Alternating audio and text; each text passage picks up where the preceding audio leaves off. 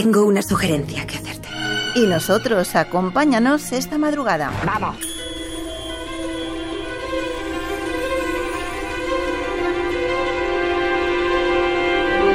Muchas sorpresas, el cine que llega a las salas y los mejores comentarios. Preparaos porque empezamos muy fuerte. Creo en el coraje humano. Pero he visto que sirve de muy poco en la guerra. Deberías estar ingresado ahora, hoy.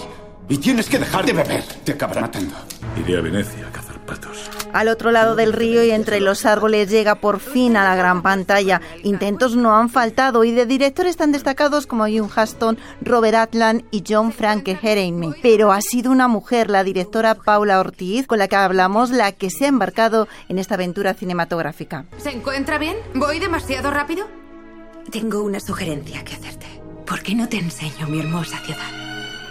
Al otro lado del río y entre los árboles es su tercera película, su primera rodada en inglés y con un elenco internacional increíble, ambientada en una Venecia en blanco y negro que conserva la verdadera esencia de la novela que escribió Ernest Hemingway y en la que está basada toda una canción de amor, vida y de muerte muy recomendable. María, ¿qué es barriga? ¿Preparados? ¿Listos? Ha sido una de las grandes sorpresas de la temporada cinematográfica, no solo en nuestro país. Concha de Oro en el recién Festival de San Sebastián. Ocorno, Cuerno en gallego, es el segundo largometraje de Jaione Camborda, una historia sobre la maternidad y el aborto, ambientada en la Galicia rural de los años 70 y en la que una comadrona se convierte en fugitiva de la justicia. ¿Quieren saber más? No dejen de escucharnos. ¿Ha escuchado hablar de Alexander McLennan? Por supuesto. Trabajó muchos años para mí. Es la prueba evidente de cómo los conflictos abiertos en el presente tienen su origen en el pasado. Los colonos, así nos lo muestra una cinta del director chileno Felipe Galvez con el que ha compartido micrófono Teresa Montoro. Una historia basada en hechos reales que supuso la extinción de la población de indígenas Selman. También basada en hechos reales, llega a las salas Zone of Freedom. Es la red criminal internacional con mayor crecimiento que el mundo haya conocido. ¿Cuánto tiempo llevas con esto?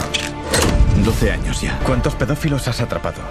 La polémica llegó con esta película y consiguió sorprender con un éxito de taquilla en Estados Unidos, así como en todos los países que se ha estrenado, entre ellos Reino Unido y Australia. Son of Freedom, dirigida por el mexicano Alejandro Monteverde, no va a dejar indiferente a nadie. Es la impresionante historia de Timothy Ballard, interpretado por Jim Caviezel, y su lucha contra la trata de menores. Soy Brian, me dedico a las redes sociales, soy un chico que juega a videojuegos y gente... Tuvimos el placer de conversar con ellos y no solo nos llegaron al corazón, nos mostraron que querer es poder, que la vida hay que afrontarla con alegría, haciendo frente hasta las adversidades más duras y vivirla día a día, partido a partido. Este fin de semana llega a las salas La vida de Brian Aitor.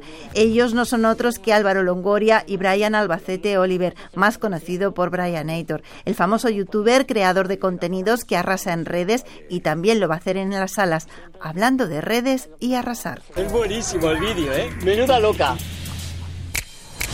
Me odia todo el mundo. Cuatro pringados en redes no es todo el mundo. ¿Me he hecho viral? No, yo no.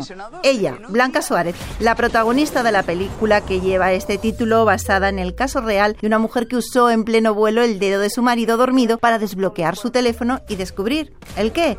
Pues una infidelidad. De todo ello hablamos con los protagonistas.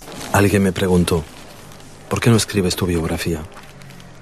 Respondí, porque la capulla de Virginia Woolf la escribió por mí en 19... En 1928 Virginia Woolf publicaba Orlando, la primera novela en la que un personaje principal cambiaba de sexo. En 2023 el filósofo Paul B. Preciado ha dirigido y guionizado Orlando, mi biografía política, una carta dirigida a Virginia Woolf donde muestra que su Orlando ha sido de la ficción y lleva una vida muy real. De todo ello nos habla nuestra colaboradora Ángeles González Cine.